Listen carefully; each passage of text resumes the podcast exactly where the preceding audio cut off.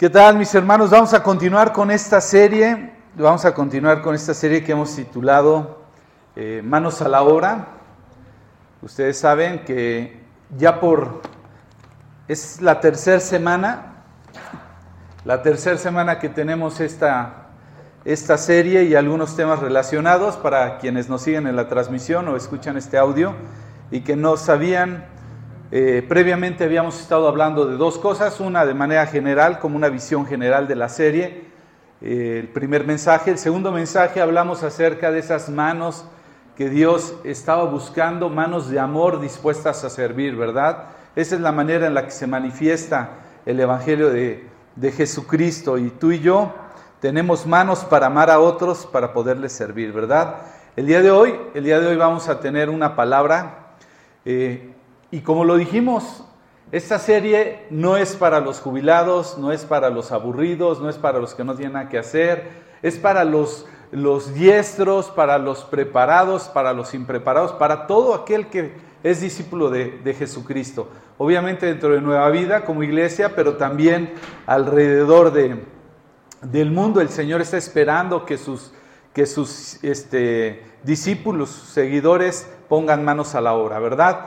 Entonces, eh, vamos a continuar con esta, con esta serie y el día de hoy, en este tercer mensaje, vamos a, he titulado el, el mensaje Tenemos que hablar. Y cuando tú y yo oímos esa expresión puede, puede dar diferentes connotaciones, ¿sí? Puede dar, imagínate que, que llegaras a tu casa y ya fuera que tu esposa te dice, oye, oye Luis, tenemos que hablar. Ay, híjoles, depende, ¿no? Depende en qué tono, en qué manera. ¿Sí? Ayer que me tomé un tiempo para venir a la reunión de varones, imagínate que hubiera regresado a mi casa y que me dijera, Luis, ven para acá, tenemos que hablar. Ay, híjole. O que yo llegara con una de mis hijas y le dijera, a ver, a ver, a ver, ven, porque tenemos que hablar. Entonces, lo primero que te viene a la mente, pues es, ah, se va a poner difícil, ¿verdad? Pero vamos a imaginar, eh, vamos a imaginar que de alguna manera eh, alguien, una persona enamorada quizás, llegara y te dijera, oye, por favor, búscame, tenemos que hablar. ¿Qué te viene a la mente que te va a decir? ¿Qué está, qué está esperando? Tal vez eh, necesita, tiene una necesidad de, decir algo, ¿verdad? Eh, es porque quiere conectar con esa persona para ser escuchada, ¿verdad? Tiene una, una cosa importante que decir, ¿no? Y así es con las peticiones para hablar y con las noticias que se van a comunicar. Depende mucho de qué es de lo que tengamos que hablar y en la forma en la que se pide que hablemos, ¿verdad? Y, y yo conozco una persona, una persona más o menos cercana a mí, que está pasando una nueva etapa en su vida y, he podido ver cómo en algún momento en su vida llegó una buena noticia. De pronto, ¡pum!, le llegó una buena noticia y esa buena noticia ha empezado a impactar su vida, ha empezado a modificar varias cosas, ha, ha impactado o cambiado por completo. O sea, un antes y un después de esa noticia. ¿De acuerdo? Y muchas veces puedo ver cómo esta persona está deseosa por conocer cada vez más acerca de eso que fue una buena noticia. Y el ir conociendo cada vez más de ello lo va impactando, transformando, lo va llevando a entregar, a darle un valor, a ceder, a tener un cuidado, una importancia, hasta verlo con urgencia, ¿sabes? Así es el Evangelio de Jesucristo. Cuando uno puede recibir una buena noticia de esa naturaleza, cambia tu vida. Te debe llevar a darle un lugar, una importancia. Te debe llevar a modificar. Te debe llevar a, darle un valor. Así es el Evangelio del Señor Jesucristo. Y hoy día eh, el Señor nos quiere mostrar a través de su palabra el énfasis que tiene lo que es una buena noticia, sus implicaciones el efecto que produce tanto en unos como en nosotros. De eso se trata. Y después de caminar un tiempo con el Señor Jesús, sus discípulos son enviados solos. El día de hoy vamos a ver cómo tienen que caminar solos aunque tienen al Señor Jesús. Él les da ciertas instrucciones. De alguna manera los manda delante de Él a unos lugares a donde Él habría de llegar después. Les pide que compartan la buena noticia, que busquen personas de paz. En algún momento les instruye que deben de reprenderles a aquellos que van en su contra. ¿Por qué? Porque el Señor Jesús reconoce que la cosecha es grande. Por eso es que los manda. La gente está lista para el Señor Jesucristo. Solo necesitamos hablar y compartirles de Dios. Y puedes tomar este mensaje el día de hoy como un tenemos que hablar de parte de Dios, como una exhortación fuerte que Dios te quiere hacer, como decir, hey, Luis, tenemos que hablar. Esto es importante. Pon atención. O puedes tomarlo como una palabra de parte de Dios diciéndote, te ruego, hay que hablar de esto. En el Evangelio de Lucas, en el capítulo 10 que hemos estado leyendo, quiero que vayas conmigo. Evangelio de, de Lucas, capítulo 10. Vamos a iniciar desde el versículo 1 y vamos a hablar un poco porque el Señor Jesús nos muestra que las personas realmente quieren oír de Jesús.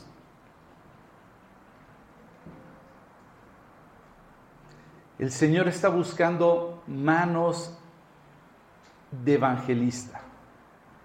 Ahí es el llamado que tenemos el día de hoy.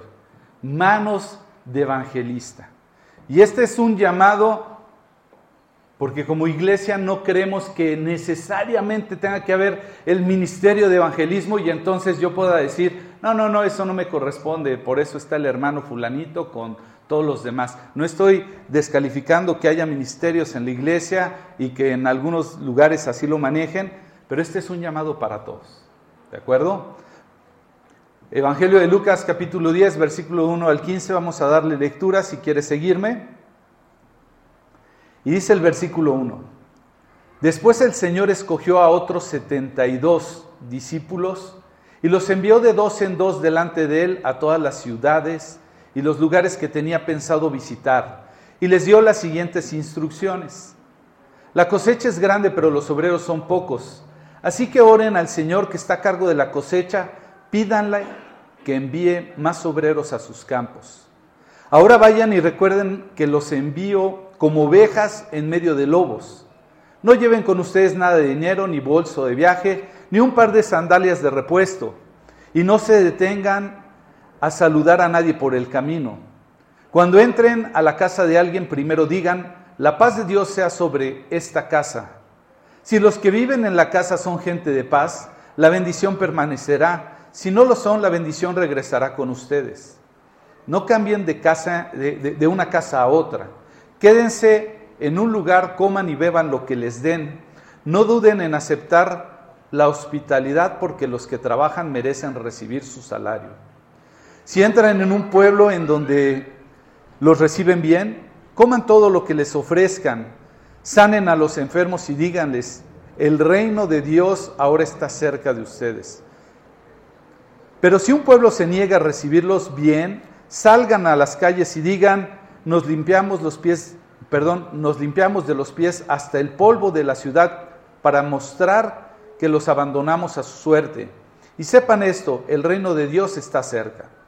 Les aseguro que el día del juicio le irá mejor a la perversa Sodoma que a ese pueblo.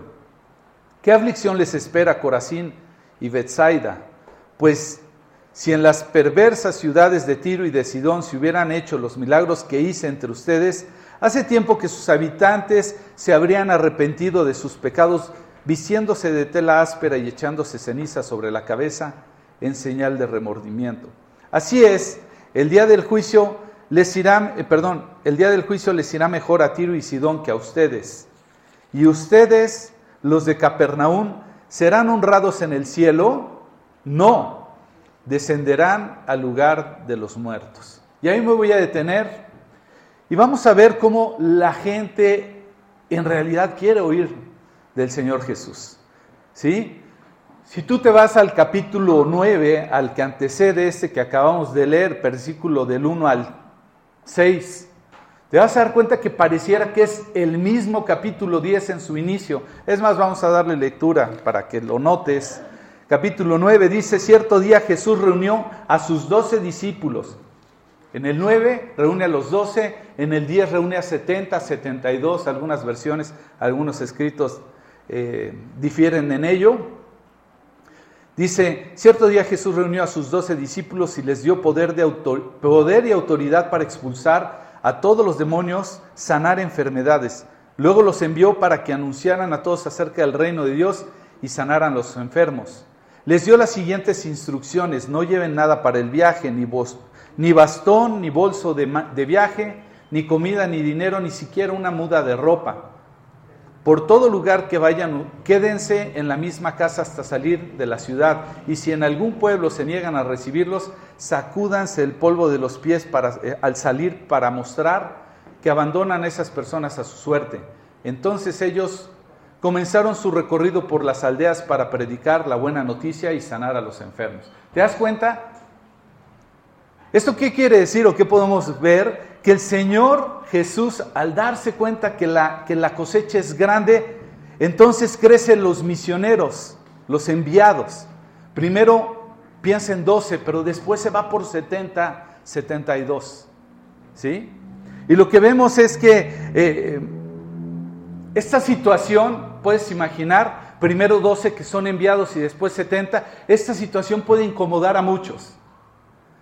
A veces los que se sienten elegidos, como esos doce, se pueden sentir hasta ofendidos. ¡Ey, qué pasó! Si los meros meros éramos nosotros, ¿cómo que ahora ya están mandando a la bola? ¿Sí? Pero también puede traer incomodidad para los que son la bola, ¿verdad? Aquellos que querían pasar en el anonimato, aquellos que querían decir, pues yo estaba aquí bien tranquilito, ¿cómo de que ahora me quieren mandar? Y eso pasa hoy día en las iglesias. ¿sí? Cuando se hace este llamado y entonces es involucrar a todos, de repente los que hacen todo el show dicen, a ver, a ver, a ver. ¿Cómo que fulanito apenas llegó y ya lo quieren poner a no sé qué? Y por otro lado tenemos a los que nos gusta venir acá en lo secreto, venir, sentarnos y dejar que los elegidos corran todo. Y cuando nos dicen, no, es que hay que entrarle, no, no, pero espérame. ¿Por qué me metieron dentro de la bolita? Yo soy de los 70. Yo no sé si te creas de los 12 o de los 70, pero esta palabra el Señor la trajo para dejar claro que la gran cosecha está lista, pero los obreros son pocos. Que no iban a ser suficientes ni los 12 y aún los 70. ¿Sí? Entonces, los envía de dos en dos. Les quiere enseñar de alguna forma la concordia de trabajar. ¿Sabes qué es concordia? ¿Quién sabe qué es la concordia? ¿Nadie? Concordia se refiere a una relación pacífica, respetuosa y ordenada. ¿Cuántos de nosotros no hemos dicho alguna vez, híjole, la verdad es que trabajar está bien a gusto, pero prefiero solito? Yo conozco gente que te acercas y le quieres ayudar y, ves la negativa todo el tiempo. No, no, no, mejor lo hago solo. Porque es difícil tratar entre nosotros, ¿verdad? Pero el Señor está interesado en desarrollar concordia entre nosotros, los enviados, para proclamar su justicia. Él quiere desarrollar tal vez esto que puso en Deuteronomio 19:15, que por medio de la boca de dos testigos se establecía cada cosa, es decir, por medio del testimonio de dos, para poder atestiguar, para que no fuera el dicho de uno, sino hubiera un segundo que dijera, sí, las cosas fueron así. En varias ocasiones en la escritura se manifiesta que por el testimonio de dos o tres se debieran de hacer algunas cosas. Y, y una cosa más que nos puede mostrar es que la verdad es que solo es bien difícil. Yo me acuerdo, venimos una vez a un taller aquí el, noviembre pasado, un taller que se hizo en la iglesia, y nos dieron una encomienda, una encomienda que era incómoda. Teníamos que salir de dos en dos a esta encomienda.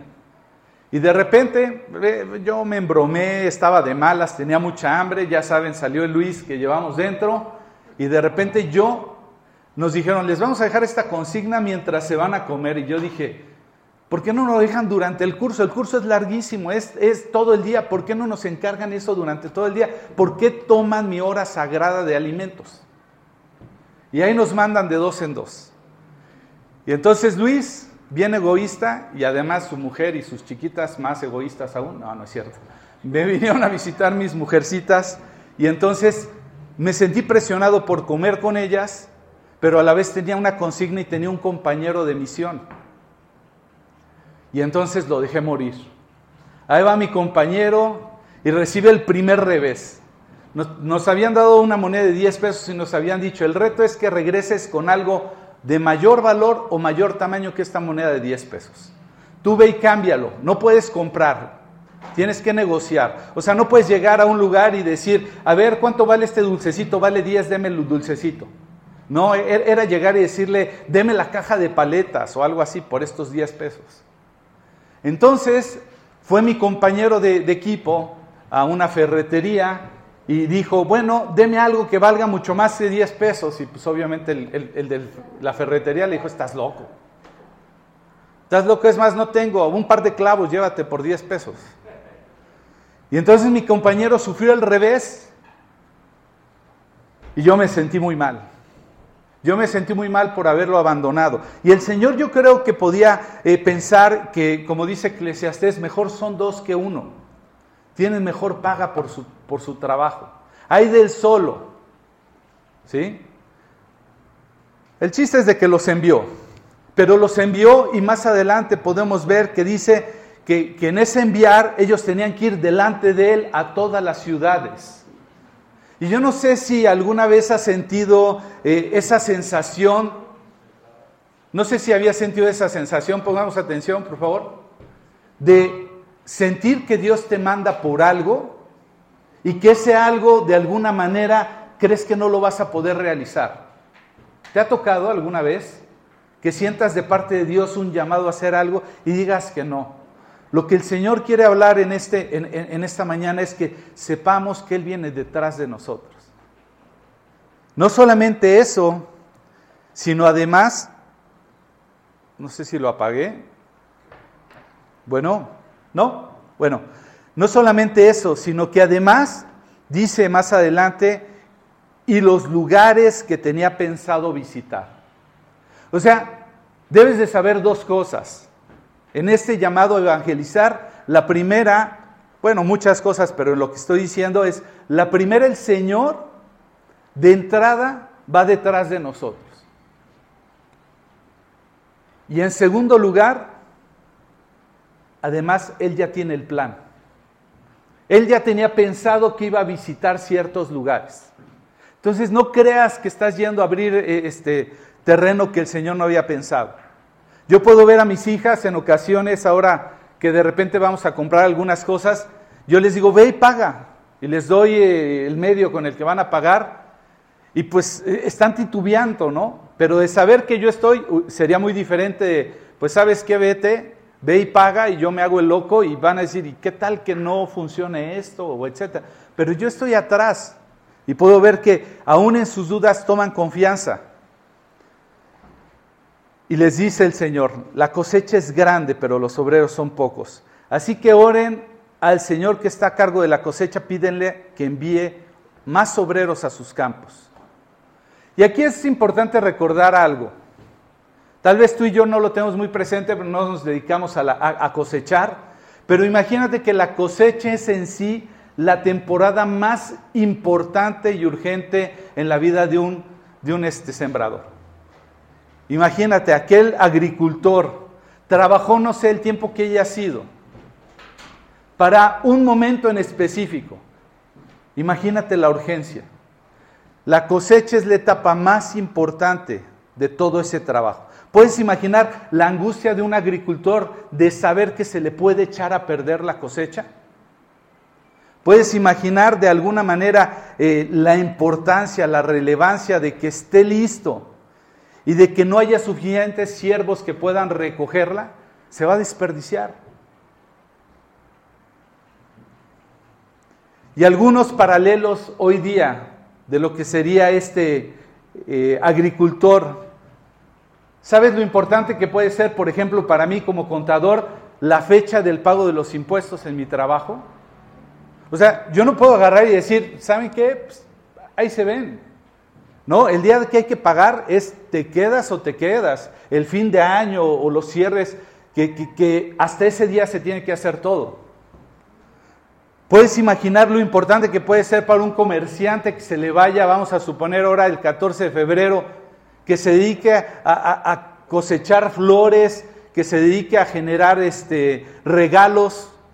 La industria chocolatera, nosotros en, en el lugar donde trabajo, hay un ingrediente que utilizan los chocolateros que nosotros meses atrás tenemos que estar peleando a costos muy elevados porque en lo que, en lo que comercializamos ahí donde trabajo, no lo vendemos como lo vende el chocolatero. El chocolatero lo paga 20 veces porque la gente se lo va a pagar.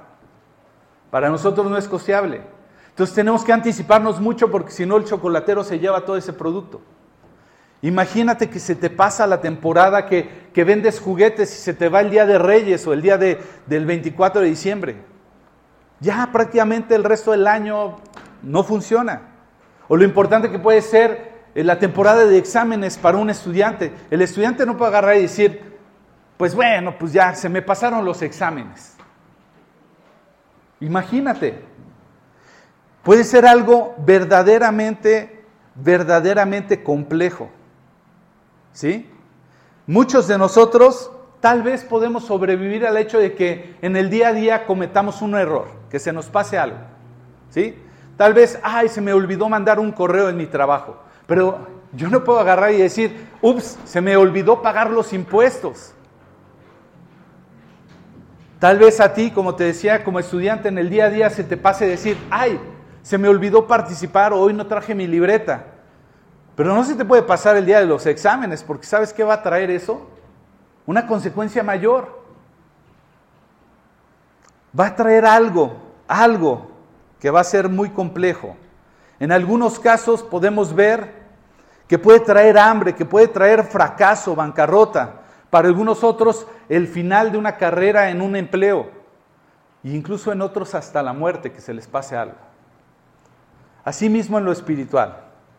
Si tú y yo no entendemos la importancia que tiene desesperada el hecho de saber que la cosecha es grande, pero los obreros son pocos, es porque tal vez no estamos comprendiendo todo lo que está en juego y todo lo que se puede perder.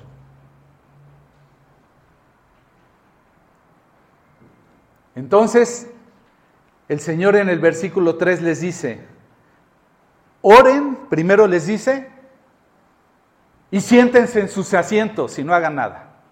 ¿No? Les dice, oren y vayan y recuerden que los, los envió como ovejas en medio de lobos. ¿Te das cuenta? Tú y yo nos podemos quejar que no hay obreros suficientes. Pero eso no nos debe detener para sentarnos y decir, bueno, ¿por qué no hacemos nada? Es que estamos esperando que el Señor mande más obreros. No, el Señor va a enviar cuando los tenga que enviar, pero tú y yo tenemos que responder yendo. Y Jesús los mandó a ir con un corazón confiado en Dios. ¿Sí? Les dice, vayan, pero recuerden que los envió como ovejas en medio de lobos. Es decir, tienen que confiar en mí y no tienen que ser como los lobos. ¿Sabes que hay un título que se le da a las personas que, ¿sabes cómo se, cómo se concibe una persona que dice, cuidadito, ese cuate es un lobo? Es un cuate que es feroz, que va a ir y no le va a importar, que va a arrasar con lo que tenga que arrasar, que va a sacar ventaja. Nosotros no podemos ir como lobos en medio de los lobos. Tenemos que ir como ovejas en medio de lobos. No podemos actuar como ellos, manipulando a los demás, abusando de ellos, sino tenemos que ir como ovejas en medio de lobos. Y eso no suena nada atractivo. Suena hasta peligroso. Uy, no, esto se va a poner difícil. Pero el Señor nos manda así. Y así nos envió. ¿Sí? ¿Y cómo vamos a ver al final de la historia? Dios obra aún cuando tú y yo vamos como como esas ovejas. ¿sí? Él obra con su poder, cuidándonos de todo el riesgo. Pero nosotros tenemos que ir con ese, con ese corazón.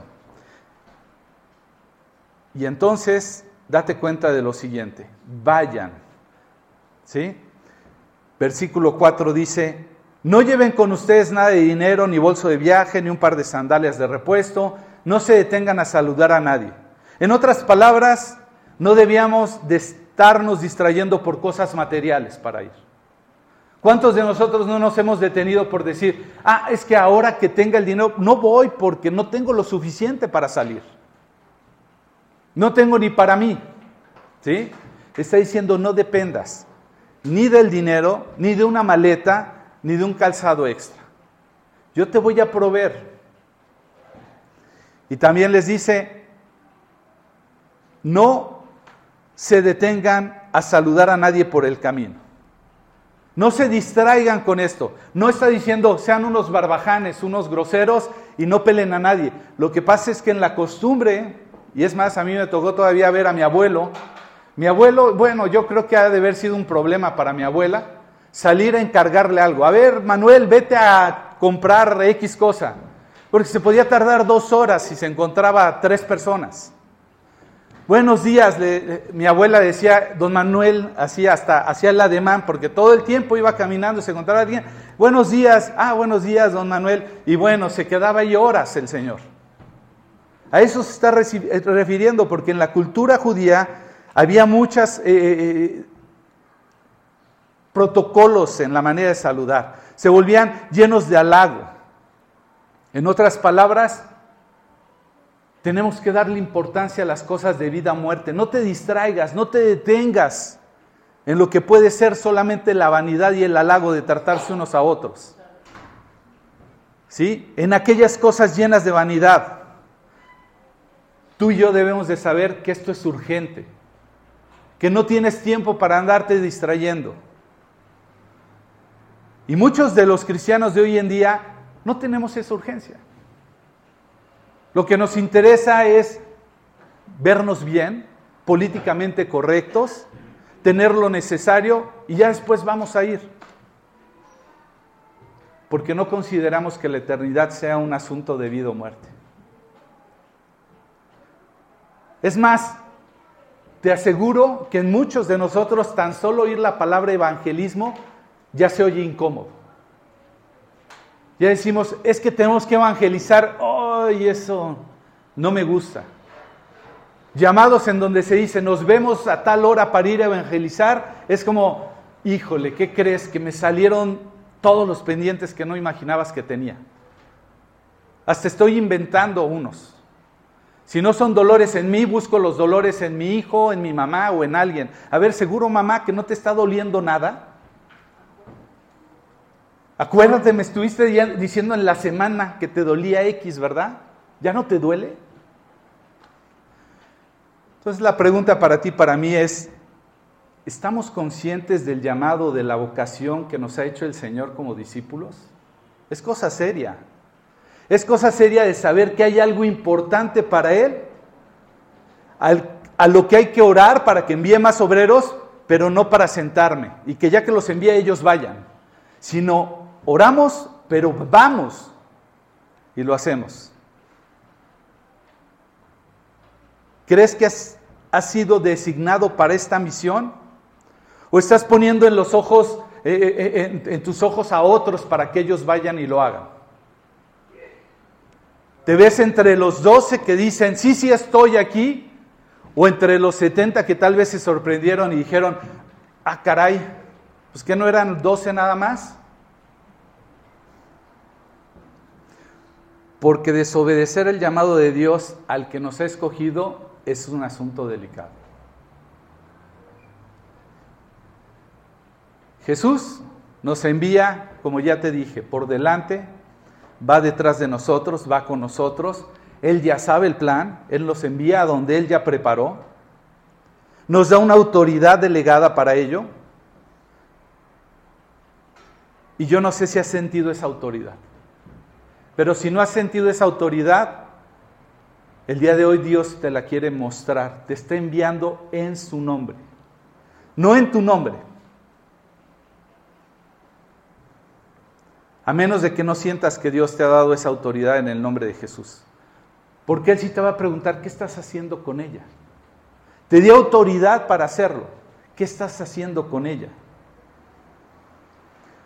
¿Estás haciendo discípulos? ¿Estás invirtiendo tu tiempo en esta vida para que el Señor pueda llegar a la vida de otros y los levante como fieles obreros también? ¿Estás cuidando de ver quién el Señor desea llamarlo como discípulo? ¿O te da lo mismo a cualquiera que llegue y a ver qué pasa con él? Esto es importante para el Señor. El Señor sabe que la mies es mucha y nos lo está dejando saber. Versículo 5. Cuando entren en casa de alguien, primero digan, la paz de Dios sea sobre esta casa. Si los que viven en la casa son gente de paz, la bendición permanecerá. Si no lo son, la bendición regresará a ustedes. No cambien de casa, de una casa a otra. Quédense en un lugar, coman lo que se les dé. No duden de aceptar la hospitalidad porque los que trabajan merecen recibir su salario. Y en las costumbres de esa época lo más probable es que a los que andaban con los rabí les gustaba ir a las mejores casas. Así como que llegaban y decían, mm, ¿qué menú va a haber aquí? ¿Cómo se va a poner aquí? ¿Sabes qué? Que no se va a poner muy bien. Nos van a disculpar, vamos a tener que salir a otro lado. Esa era la costumbre. Entonces el Señor les está diciendo, no vayan, permanezcan. ¿Sí?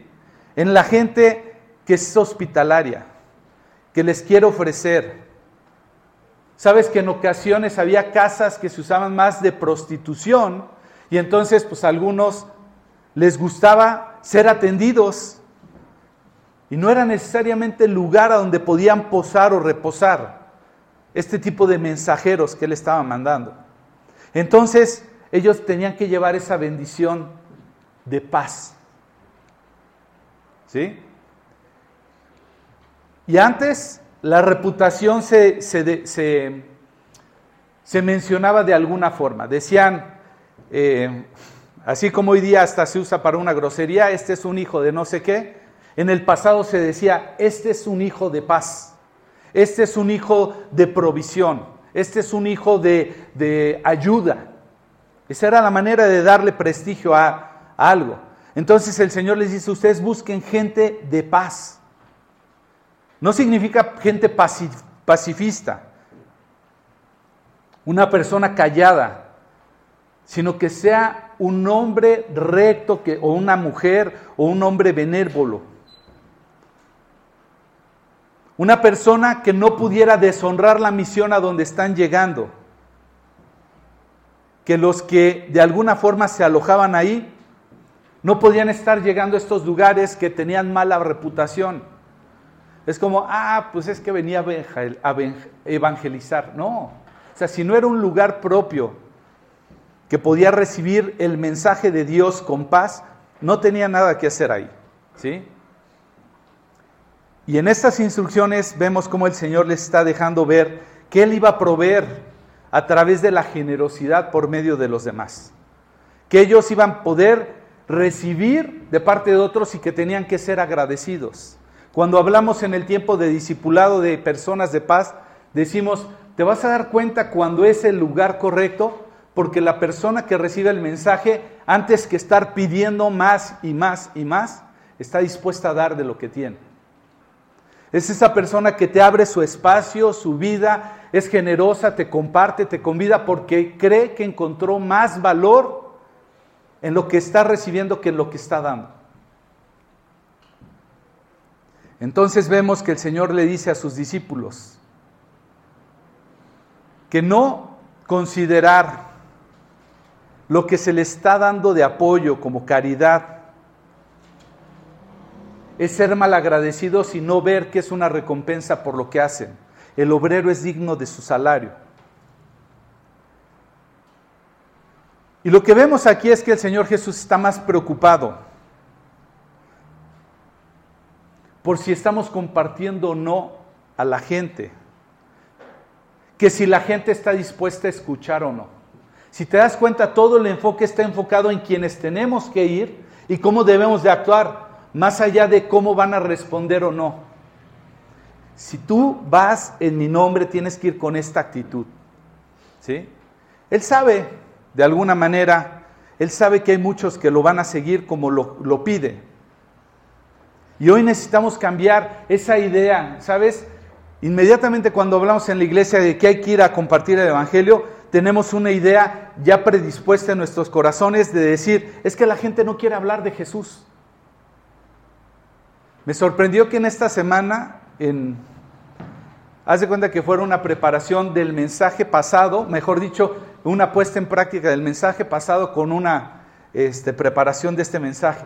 La semana pasada, el, el viernes, salí en la mañana muy temprano, tenía que ir a comprar algo para llevar a la oficina, no voy a dar detalles por si alguien escucha, no vaya a ir tomando referencias, pero llegué con una persona que proveía algo. Y así yo llegué, teníamos algo que hacer en la oficina y tenía que llevarlo, y de repente llegué a comprarlo, yo como si nada, y de cosa de nada, de una palabrita nada más, que ni tenía intención, fue, ¿y cómo estás? Me dijeron. Y yo, bien. Dije, a decir verdad, no bien, no puedo decirlo tan cómodamente, eh, no me encuentro muy bien en el trabajo. Y ya, de ahí agarró, ligó otras cosas, acabó diciéndome que algo estaba pasando en su vida. Y se, desbarató en ese momento, y yo podía recordar el mensaje pasado que te decía que eh, la necesidad en los demás no tiene hora, no tiene tiempo, no tiene plan. Mi plan era llegar al trabajo y yo, ay, ¿cómo la corto a esta persona? Me está sacando, está tomando de mi tiempo, me está tomando mis recursos. Me sentía como, ay, me voy como el, como el fariseo de largo, como el levita, me voy de largo, por la parábola que vimos la semana pasada del, del buen samaritano. O me paro y empiezo a disponer de mi tiempo y de mis recursos para hablar con esta persona. Pues ya Dios me dio sabiduría y pude empezar a compartirle. De verdad la gente tiene más necesidad. Allá afuera hay más gente rota de la que tú y yo imaginamos. Eso fue por la mañana, antes de terminar mi día. Yo quería llegar a, a tomar un tiempo con mis hijas. Mi esposita había dejado por una reunión entre mujeres ahí sus obligaciones. Vaya, ya sabes que otras son sacando a otras, ¿verdad? Había una reunión de mujeres aquí en la iglesia, entonces mi esposa me dijo, oye, puedes pasar, este, yo voy a salir, puedes pasar un tiempo con las niñas. Yo, claro que sí. Y entonces del camino a casa tenía que ir a hacer algo de mi trabajo, pagar en un centro de atención de Telcel. Y me paro, camino a la casa y veo el centro de atención y de la nada me encuentro con otra persona. Y yo así como, como si nada, ¿qué, qué, que no sé qué. Y ya, bueno, y dice, espérame tantito, y, y pum. Bueno, tres horas ahí. Abriendo su corazón y yo así diciendo, mi plan, mis hijas, este, tengo que pagar. Bueno, ya estaban cerrando el Telcel y yo ahí enfrente, espérame tantito, esto es algo que voy a hacer en cinco minutos, me meto, se va el sistema del pago y esto, y justo cuando mi tarjeta pasó y que si pasó y no pasó, le digo, no importa, si pasó, vuélvelo a cargar, ya después veo cómo lo resuelvo. No, no, es que no podemos, y bueno, estaba yo atorado, ya salgo, y esta persona así esperando seguir desbordando su situación. Y yo así como, ah, la gente tiene más necesidad de lo que tú y yo imaginamos. Lo que no tenemos es tiempo. Lo que no tenemos a veces es interés. Lo que no tenemos es conciencia de la urgencia que hay. De que la mies es mucha y los obreros son pocos. Entonces, si te das cuenta, el Señor Jesús parece estar más preocupado por si compartimos y no que si la gente va a escuchar o no. Y en nuestro momento cultural necesitamos cambiar esa idea de que la gente no quiere hablar de Jesús. La verdad es que a la gente le encantaría hablar de Jesús, pero no de religión. La gente está cansada de ver términos, conceptos dogmáticos que no son una realidad en nuestra vida. La gente quiere vivir lo que tú estás viviendo si lo puede ver. Y muchas veces, ¿qué hacemos? Nos involucramos con personas equivocadas. Y respondemos las preguntas que no hacen. ¿Qué pasaría si realmente nos enfocáramos en responder lo que realmente preguntan y no lo que queremos decirles? La gente quiere conocer de Jesús, de verdad. No del Jesús que ellos creen conocer. Segundo punto, si tú me lo permites, no sé cuánto tiempo llevo, tenemos que compartir de Jesús, no de nosotros. El versículo 16 dice, entonces dijo a sus discípulos, el que, me acepta, el que acepta el mensaje de ustedes me acepta también a mí. El que los rechaza a ustedes me rechaza a mí. El que rechaza, me rechaza a mí, rechaza a Dios, quien me envió. Él ya ha dado estas instrucciones muy específicas y al final, ¿qué es lo que está señalando? Bueno, que todo lo que hagamos, sea que lleves o no lleves, eh, lo hagas de una forma, lo hagas de la otra, todo al final tiene que apuntar a Él. No al mira cómo estoy haciendo lo que estoy haciendo, mira, eh, salí sin nada para hacerlo. Mira, me he llevado cada experiencia tan peligrosa porque la gente no quiere oír de Jesús. No, no, no, no.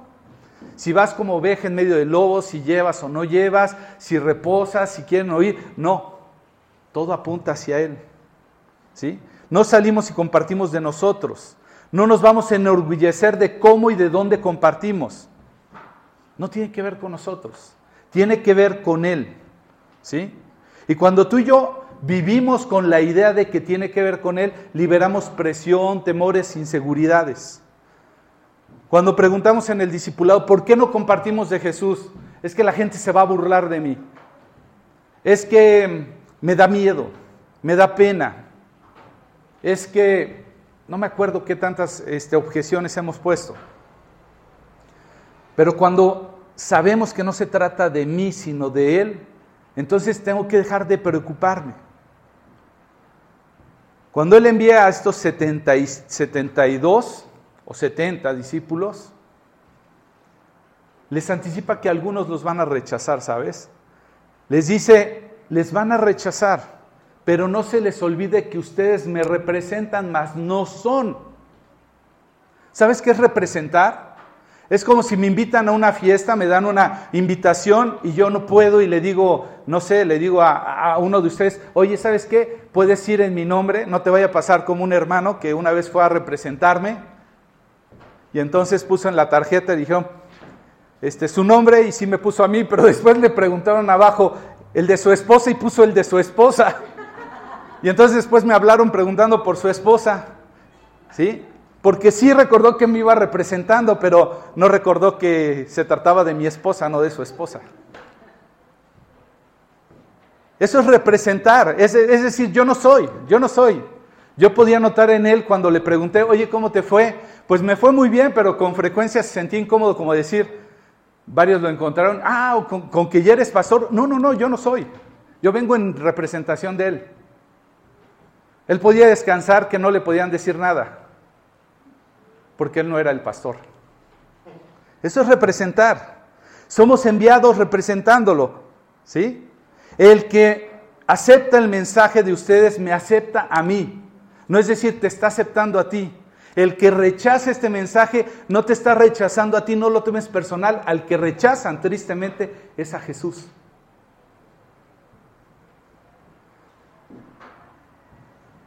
Entonces, somos sus representantes. Tan malo es tomar el rechazo como un fracaso porque se vuelve peligroso porque también a lo mejor la gloria la vas a tomar. No se trata de ti. Si algo sale, no se trata de ti, no es gloria a ti. Si algo no sale, no se trata de ti. Se trata de que están rechazándolo a Él. Y entonces si otros mensajeros fueron rechazados, estaban rechazando en realidad a Jesús y también rechazaron a su Padre, como dice al final del versículo 16. a mí me rechaza y rechaza a Dios quien me envió. Nuestra mayor preocupación, ya te lo dije, no debe ser el éxito o el fracaso, sino que sepamos representar adecuadamente al que nos mandó. Ese es nuestro punto. Yo me debo de esforzar por representarlo dignamente. Si lo rechazan o no lo rechazan, ya no es asunto tuyo ni mío. El último punto, el reino de Dios en la tierra es el punto.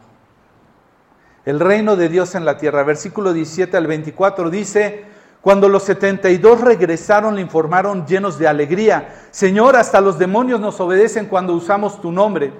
Sí, les dijo, vi a Satanás caer sobre, este, del cielo como un rayo.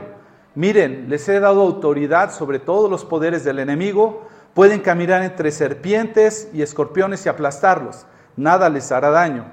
Pero no se alegren de que los espíritus malignos los obedecen, alégrense porque sus nombres están escritos en el cielo.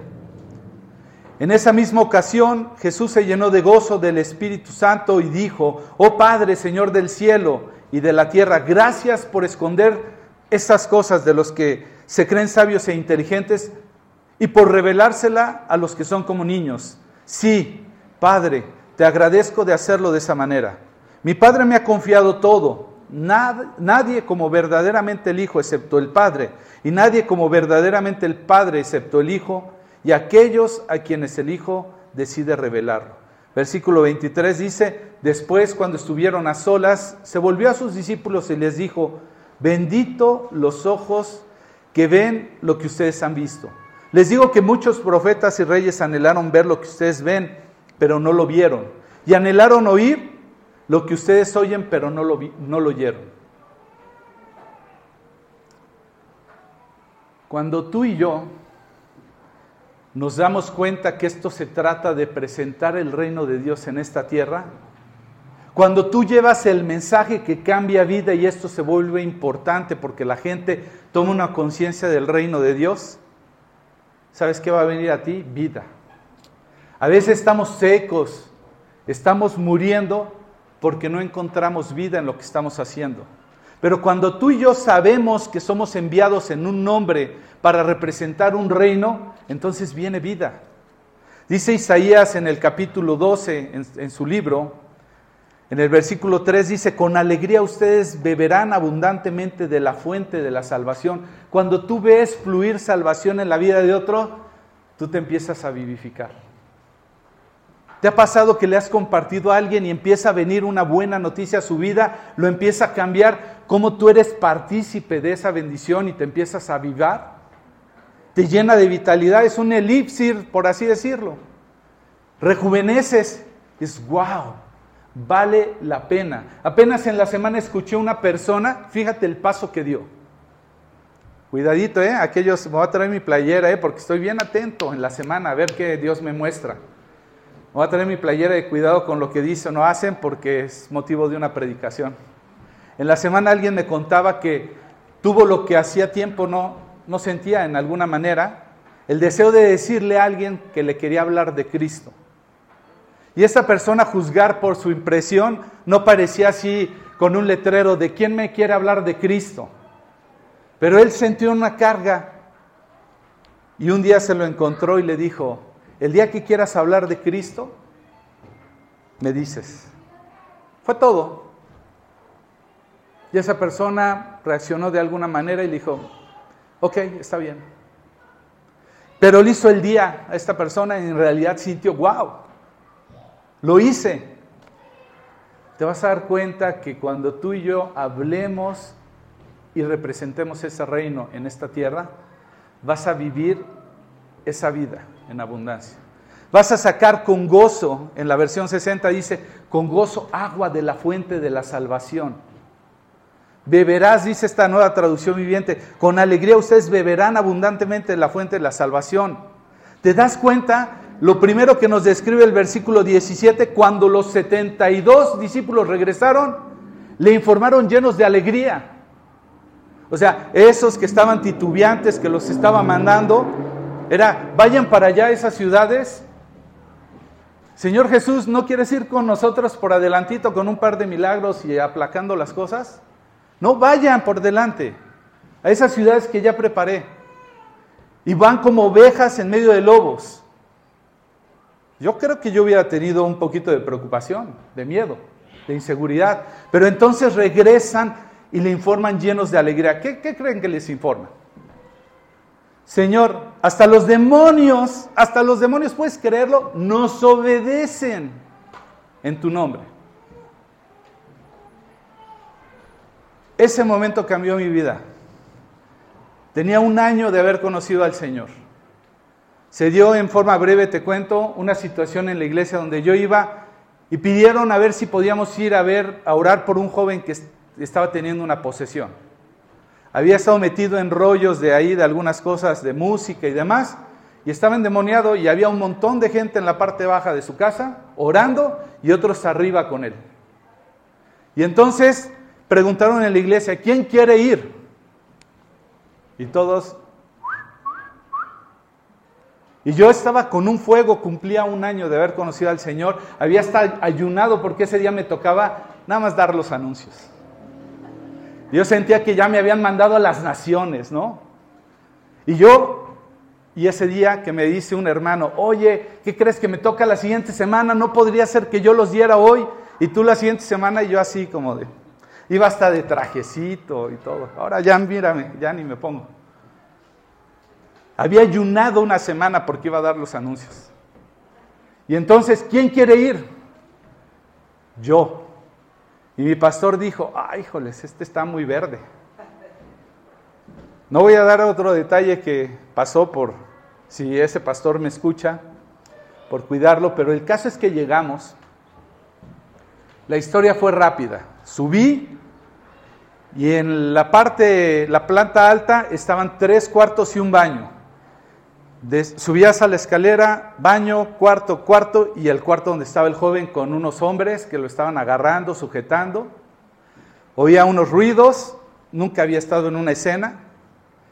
Y entonces entro y voy por delante y de repente cuando yo veo al joven de frente, veo su rostro desfigurado, se queda así como acechando y de repente se me deja ir.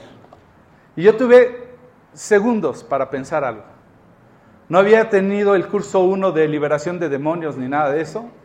Simplemente lo único que Dios, y Dios lo sabe, me permitió recordar es, en el nombre de Jesucristo te ordeno que te detengas. Ni siquiera gritoneé, ni hice nada, nada más con una convicción le ordené a ese demonio. Y se quedó así, que no podía avanzar. No, pues has de saber cómo me sentía yo. En ese momento agarré y le empecé a hablar fuerte a ese demonio y los que estaban ahí estaban sorprendidos porque decían, ¿qué onda con este? Y entonces ya pasó la tarde y los detalles más y menos, y te voy a decir que ese día cambió mi historia. Mientras el primer año yo creía que era importante que cambiara mi vida porque llevaba una muy mala vida. Que me juntara con gente buena, que ya no hiciera cosas que no debiera y creí que todo el cristianismo se reducía a eso. Cuando me di cuenta que el reino de los cielos está queriéndose establecer porque hay un reino espiritual en esta tierra y Dios me había enviado y me había dado poder en su nombre, en ese momento fue el parteaguas de mi vida espiritual y desde entonces no puedo cerrar los ojos de saber que hay una realidad ahí espiritual. Y Dios quiere mostrártelo, porque va más allá de venir y cantar cantos bonitos y sentir bonito y sentir paz. Es allá afuera la gente está siendo atormentada y tú y yo somos parte. Me acuerdo el año pasado, en febrero, yo estaba haciendo un viaje al extranjero de trabajo y me hablaron de la, eh, de la iglesia unas hermanas, unas personas que estaban yendo con otras. Pastor, necesitamos que nos digas cómo hacerle porque están siendo oprimidas unas personas. Y yo les dije, bienvenidas al ministerio. Y en otra ocasión me hablaron de San José, pastor, ¿no puede venir? Bienvenidos al ministerio. El nombre que es sobre todo nombre es el de Jesucristo, no el de Luis Landarte. Vayan en el nombre de Jesucristo y echen fuera esos demonios. Ay, no, es que esas cosas no me gustan. Pues tampoco creas que yo salgo todas las mañanas diciendo a ver a cuántos me encuentro. Pero estoy consciente de que si me los voy a encontrar, el Señor me ha dado el nombre que es sobre todo nombre y que ha dicho que mayor es el que está en mí que el que está en el mundo. Y tengo que ir. Y tengo que plantarme. ¿Por qué? Porque me llamó a una misión. Aún los demonios se sujetan. Pero ve, bueno, les da una referencia, vi caer a, Satanás como un rayo, del cielo como un rayo, y les he dado esta autoridad. Cada que tú y yo tomamos poder sobre lo que Satanás ha querido tomar poder y que ha sometido por tiempo, es como verlo caer cada vez. Le estás robando parte de su reino en el nombre del Señor Jesús. Y entonces dice, les he dado autoridad sobre todos los poderes del enemigo. Y les pone ejemplos. No literal como cualquiera diría, ah, entonces puedo tomar las serpientes, podrías. Aún Marcos 16 lo está diciendo, en mi nombre ¿sí? Echarán fuera demonios, ¿sí? Tomarán serpientes, escorpiones, aun si bebieran cosa mortífera, no les hará daño. Pero, quizás como Mateo 4, también recordaría yo, pero no tentarás al Señor tu Dios. ¿Sí? Pero bueno, ahí está la autoridad delegada. Nada les hará daño, pero no se alegren. ¿Sabes cuál es el problema? El cristiano que llega y conoce a Jesús empieza a seguirlo por las necesidades, así como los cuatro mil y los cinco mil que son alimentados. Y voltea el Señor y les dice, parafraseando, no se queden con eso, o sea, no me sigan por eso. Es más, les pudiera recitar Mateo 6, las aves tienen con qué comer, los lirios del campo cómo vestir, no se afanen por esas cosas. Su Padre conoce más lo que necesitan. En otras palabras, no me sigan por lo que les doy. Y cuando uno madura un poquito, entonces se entiende que no debes de buscar a Dios por tus necesidades. Dios te quiere usar como a estos 70.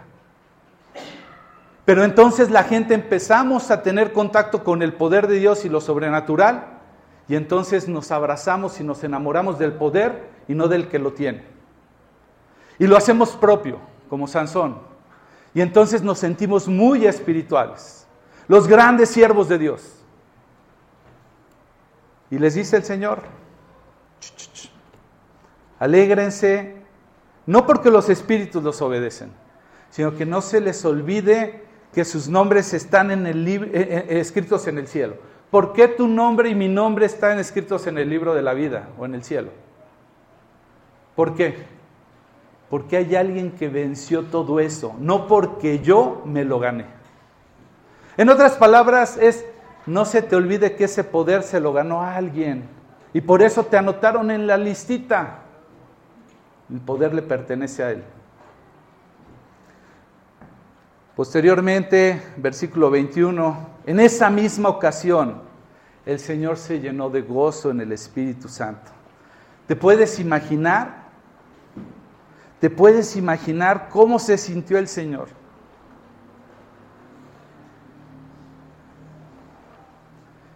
se llenó de gozo en el Espíritu Santo. Estaba genuinamente emocionado. Es más, la palabra griega que se usa aquí dice que estaba emocionado con una alegría tal de ver que sus hijos o sus siervos estaban en la obra. La palabra usada aquí está de más porque además está bien difícil. Este, yeldehius o algo así. Es la palabra griega para regocijo, lleno de gozo. Un regocijo excepcional. Pocas veces se expresa la escritura de esa manera del Señor Jesús, que estaba desbordando de emoción. En otras palabras, se están graduando. Están entendiendo cuál es la cosa aquí. Meter la mano en la obra es ir con el poder a llevar las buenas nuevas y a demostrar que el reino de los cielos se ha acercado.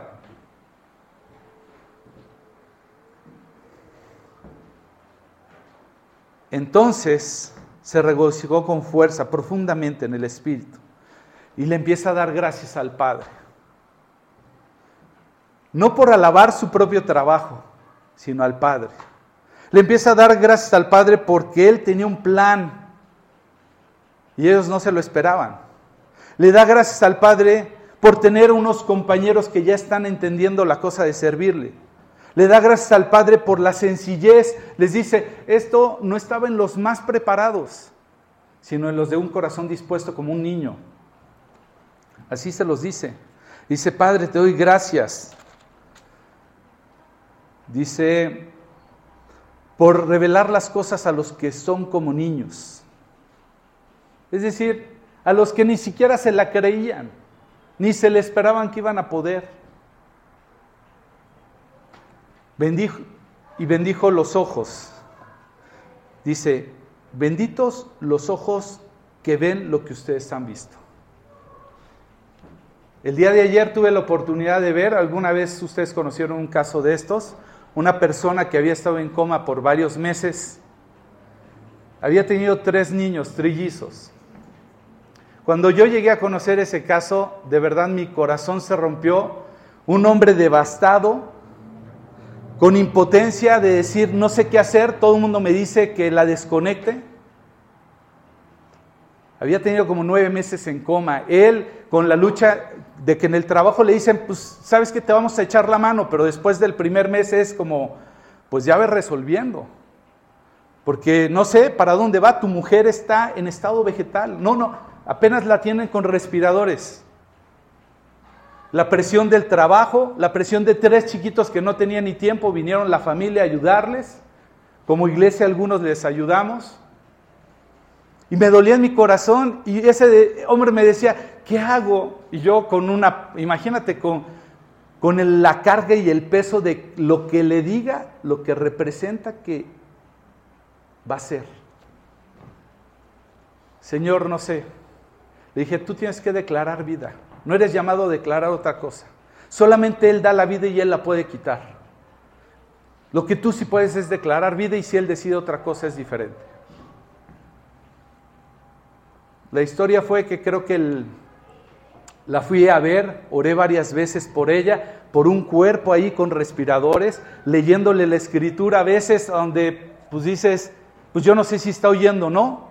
Yo creo por fe, Señor, que está oyendo que tu palabra y tu poder es suficiente para llegar a su vida. Y oré y estuve ahí y de pronto un día, ¡pum!, el Señor la despierta. Bueno, pues ya está consciente. Nada más no se puede expresar, pero ya está consciente.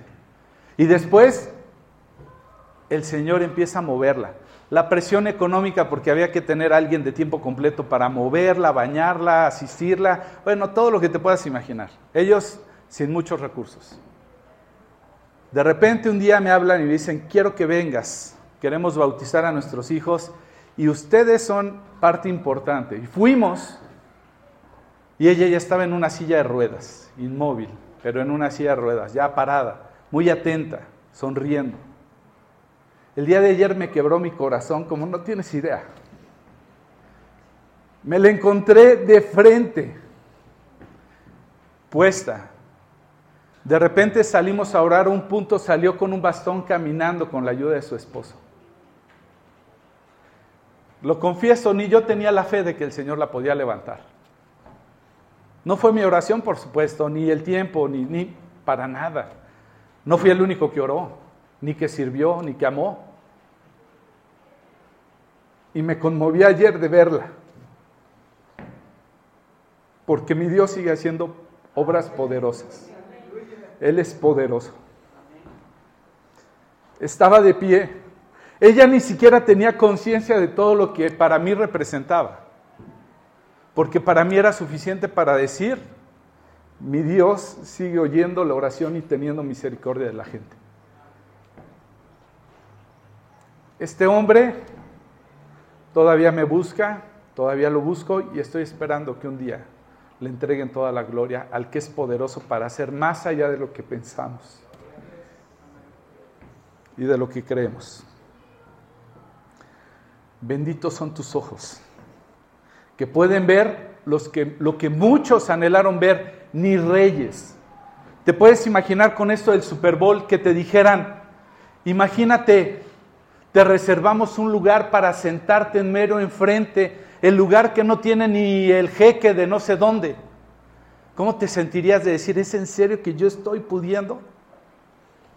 Ningún rey ni profeta usado por Dios antes pudo ver lo que ellos podían ver en ese entonces. Tú y yo ya hemos visto a tiempo pasado la historia. Y hoy día seguimos viendo el poder de Dios y vidas transformadas. Y si no te parece poco, nada más voltea, echa un vistazo en tu vida para ver si el Señor no hace milagros. De ese Dios te estoy hablando. Y voy a terminar porque la cosecha es grande, pero nosotros hacemos el trabajo aún a costas de saber que el trabajo es mucho. Ese es el llamado a poner manos a la obra. No a decir, uy, no. Yo trabajo en un lugar donde veo la ciudad de Querétaro y de repente volteo y digo, para llegar a estos dos y tantos millones de habitantes, Señor, no tengo idea cómo va a ser. Pero quiero seguir pensando que se puede alcanzar a toda esa gente. La cosecha es grande y nosotros hacemos el trabajo al saber, aunque el trabajo es grande. Los obreros son pocos y nosotros hacemos el trabajo aún sabiendo que no tenemos a todos y que yo soy una parte clave entre esos. Que tú eres una parte clave. Nosotros oramos al Señor de la cosecha porque el trabajo se hace con mucha oración. De eso vamos a hablar pronto. Nosotros vamos adelante para hacer el trabajo. Nosotros sabemos que iremos como ovejas en medio de lobos porque nosotros hacemos el trabajo aún siendo vulnerables porque sabemos que el Evangelio y el poder de Dios va con nosotros. Nosotros no llevamos nada. Nosotros hacemos el trabajo sin confiar en otras cosas que no sean el poder de Dios. Nosotros no nos entretenemos con saludos excesivos. Hacemos el trabajo y no permitimos que las obligaciones sociales nos impidan para hacer la obra. Cualquiera que nos brinde una casa, nosotros hacemos el trabajo, esperando que Dios provea a través de la disposición de otros. Nosotros comemos todo y vemos todo lo que nos dan, porque nosotros hacemos el trabajo sin, sin obsesionarnos por las cosas menores. Ahí va a estar la provisión. Nosotros sanamos enfermos, ¿por qué? Porque nosotros hacemos el trabajo viendo y ministrando a los demás el poder de Dios. Si tú y yo que conocemos y hemos visto el poder de Dios no lo ministramos, ¿quién lo va a hacer? ¿Quién lo va a hacer? No vemos milagros y, maravillas en medio de nosotros porque no queremos ir en su nombre. ¿Qué tal que no lo hace? Te he compartido muchas veces que una señorita se acercó eh, perdón, los suegros la llevaron conmigo porque dijeron, es el pastor, le tiene que oír, ese hombre debe ser muy, muy hábil para persuadirla y entregue su vida. Y me la llevaron y yo dije, soy el más torpe. Dijeron, úchala, si tú eres el más torpe de todos estos, qué esperanza. Dije, es que no es en mí. Y dije a esa señorita que si quería conocer a Jesús para que fuera el salvador de su vida, y esta señorita dijo, a la verdad yo vengo por estos señores, yo no quiero nada. Dije, ¿hay algo que pueda el Señor hacer en tu vida que cambie tu manera de pensar, que me sane de epilepsia? Dije, yo no sé, Señor, si sea la manera en la que tú puedas revelarte a la vida de esta mujer, pero Señor, en tu nombre te ruego, sana la de epilepsia. No cayó, no se sacudió, no pasó nada. Se fue con su misma carita de indiferencia como estuvo todo el resto de la reunión. Cuatro años después llegó a San José el Alto, yo ya no estaba ahí, y se encontró en un centro de salud a una persona de la iglesia y empezaron a platicar y le preguntó, ¿tú vives aquí? Sí. Oye, ¿no sabes qué fue de una iglesia cristiana en tal calle? Ah, sí, se movieron allá y de hecho, bueno, no voy a decir para no involucrar, bueno, sí. Dijo, de hecho yo soy el pastor actualmente. Dijo, ah, caray, ¿Y qué fue de Luis Landarte? Ah, no, es que ya se fue para otro lado, lo echamos, lo, echamos fuera. No, ya, ya, yo ya me había venido a, iniciar acá en Corregidora, y entonces, ¿de verdad sí? Dice, ah, ok. Y me buscó con su esposo. Me dijo, pastor, dice, Dios hizo la obra. Llevo cuatro años sirviéndole al Señor con todo mi corazón, porque Dios me sanó de epilepsia. Dios te quiere usar, me quiere usar. El Evangelio es un Evangelio de poder.